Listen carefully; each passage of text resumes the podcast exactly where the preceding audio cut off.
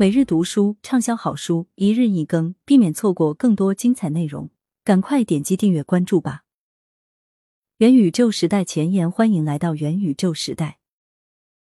这是陌生世界的轰然降临，还是蛰伏宇宙的次第觉醒？二零二零年年初，由新冠病毒导致的疫情出现，随即蔓延全球，人们的生活方方面面都发生了深刻的变化。事实上，说它是一种变革也不为过。过去我们曾认为面对面交流是最好的沟通方式，无论是学习、工作，还是出门闲逛；无论是在咖啡馆、饭店、公园，还是在教室、办公室，三五成群似乎才比较理想。然而，新冠肺炎疫情令这一切变得艰难。无接触、远程教育、Zoom 会议、思科网讯、Webex、微软 Teams 这样的词，在二零一九年年末之前，对许多人来讲还很陌生。然而，仅在新冠肺炎疫情出现后的短短数月，这些词就已经渗透到了我们的日常生活中。无论是小学阶段的学龄儿童，还是鹤发苍苍的企业高管，无一不受其影响。无接触时代，沟通与互动不再需要彼此相见，人们将信将疑，却又充满好奇，就这样被裹挟着来到新世界的面前。可是，这样的世界，我们真的闻所未闻、前所未见吗？其实并不见得。新冠肺炎疫情出现之前。无接触的世界已经与真实世界共同存在了。我们从前也会在社交媒体上发布日常生活，给别人点赞留言。教师与学生也会通过网络大学远程开展教学活动，跨国公司也会通过各种视频会议与协同工具处理海外业务。更别提世界上大约有一半人会用网络游戏来打发休闲时光了。新冠肺炎疫情之前的这个无接触世界，就是我们所说的元宇宙。以智能手机、计算机和互联网等数字媒介为依托的各种数字化新世界，都是它的表现形式。人类使用数字技术所创造的各种超越现实的世界，都属于元宇宙的范畴。尽管元宇宙已经存在了相当长时间，但在新冠肺炎疫情出现之前，更多人还是把时间花在了真实世界中。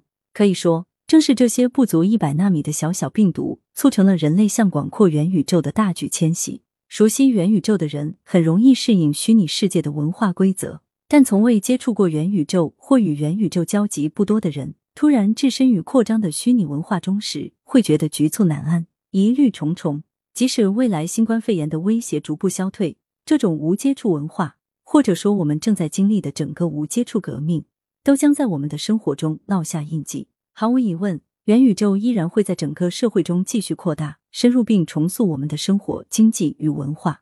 想仅仅生活在现实世界中，已经越来越难。尽管元宇宙的深邃与魅力令很多人着迷，但它无法也不应该完全取代真实世界。只不过从现在起，我们将并行不悖的生活在现实地球与数字地球中。在这样的背景下，如果仍然有人执意只愿活在真实世界中，那么他终将陷入一片孤岛。甚至无法充分融入未来的现实世界。我们必须要避免这种想法，特别是公司的高管与政策制定者。如果一个领导人对元宇宙置若罔闻，他所带领的组织与个人将会错过新世界本可以提供的成就、快乐与经济效益。十五世纪，欧洲各国正式登上航船，才在发现新大陆的征程中完成了国力提升。十九世纪，美国与西欧诸国率先意识到机械化社会所蕴含的价值。并凭借这种洞察实现了惊人的发展，GDP 国内生产总值令他国望尘莫及。二十一世纪是元宇宙的时代，各位读者，无论你是谁，我们注定将生活在一个真实世界与元宇宙共存的年代。对元宇宙避而远之，容易像老鼠一样吗啡成瘾。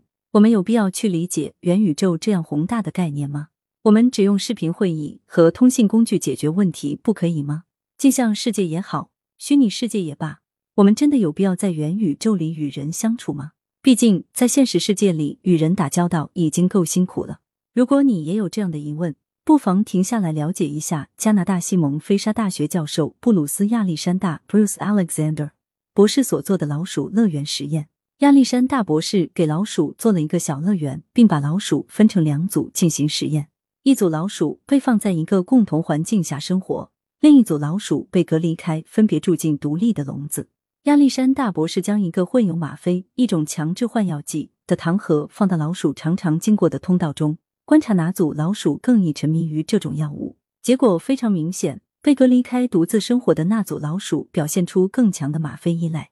与这些孤独的老鼠相比，生活在一起的那群老鼠虽然会互相攻击，时有冲突，但都有机会与其他老鼠玩耍交配，相互陪伴中有苦有乐，最终远离麻痹神经、致瘾致幻的吗啡。他们更满足、更快乐，不需要过度释放痛苦。人类也是如此，我们需要与人交往，以免像老鼠一样吗啡成瘾。但这并不意味着我们必须身处同一个物理空间。恰恰相反，现实世界中淡薄低效的人际关系可以在元宇宙中得到丰富。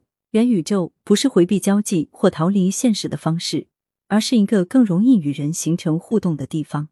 新世界的发展，两个世界的交叠，给穿行期间的我们提供了创造新价值的独特机遇。一个穿行在元宇宙的探索者，我曾在不同的学术领域做过研究。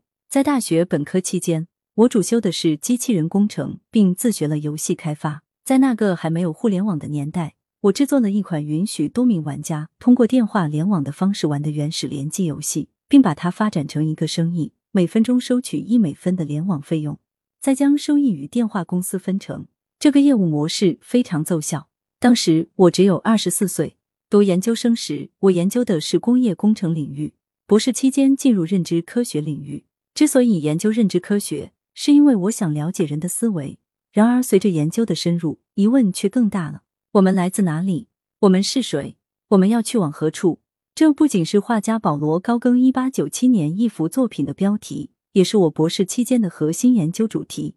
只是我还远未能找到问题的答案。但我觉得，答案既不在过去的二十万年间，也不在数百光年之外的遥远太空。我相信，这些终极疑问的答案就在我们自己身上，就在当下。我研究过人们的情绪感知，人们在不同情绪下的沟通方式，以及人们在沟通中会得到什么、失去什么。这些得失对人们的思想与行为又会产生哪些影响？在这个过程中，我曾诉诸心理学、哲学、教育、计算机工程、工业工程以及游戏化设计等许多领域去寻找答案，虽均无功而返，却发现所有领域都将我指向同一个方向——元宇宙。我们生活在同一个时代，身处同一个地球。可与此同时，我们还生活在自己所选择的不同元宇宙中。我深以为，要想离问题的答案更进一步，单凭现实世界的研究恐怕不够。我们还需要去探究那些形成了数字地球的多重元宇宙。我仍将不断探索。如果你正在读这本书，虽然我不知道是什么促使你拿起它，也不知道你此刻正在做什么，未来有什么样的计划，但我知道，就在此时此刻，是元宇宙将你我连接在了一起。我你我们所有人必将共同探索元宇宙的奥秘。一份元宇宙的游览导引，这本书将带你领略元宇宙的四种形态。首先，在第一章，我会介绍元宇宙的诞生背景，它在人类历史上的意义，以及它作为一种沟通方式的价值。你也可以把这一章理解为元宇宙之旅的准备工作。接下来，我们将逐个游览元宇宙的四大形态，分别是增强现实第二章、生命日志第三章。镜像世界第四章以及虚拟世界第五章这几部分，并非必须按照顺序游览。如果你进入某一章时觉得头晕目眩，可以先绕道去另一种形态的元宇宙看看，然后再返回来。但我真切的希望你能把整个旅程走完。在第六章，我会对韩国不同行业的领军企业应如何看待和使用元宇宙提出建议。即便你的公司没有在第六章的讨论中出现。书中所举的例子，也许与你同属一个行业，或许与你的业务模式有相通之处。研究他们，我想对你也具有参考价值。不过，元宇宙究竟会通往乌托邦还是敌托邦，还是个谜。在第七章中，我阐述了元宇宙中在道德、法律、经济以及心理等层面各种悬而未决的问题。由于目前对元宇宙还缺乏一个强有力的定义，因此如何解决此种问题，应采用何种策略，都有待讨论。第七章中提出一些这样的问题，算是抛砖引玉，供大家深入思考。读这本书时，我希望你能够展开想象的翅膀，想象我们的孩子们将如何在元宇宙的新世界中学习与成长；想象我们的企业管理与行业环境将如何在元宇宙中演化；想象我们的国家体系与全球合作架构将在元宇宙中走向何方。像《彷徨少年时》中的少年辛克莱一样。我希望你也能从元宇宙中破壳而出，一飞冲天。二零二一年二月三日，金香雨。感谢您的收听，避免错过更多精彩节目，赶快点击订阅和关注吧。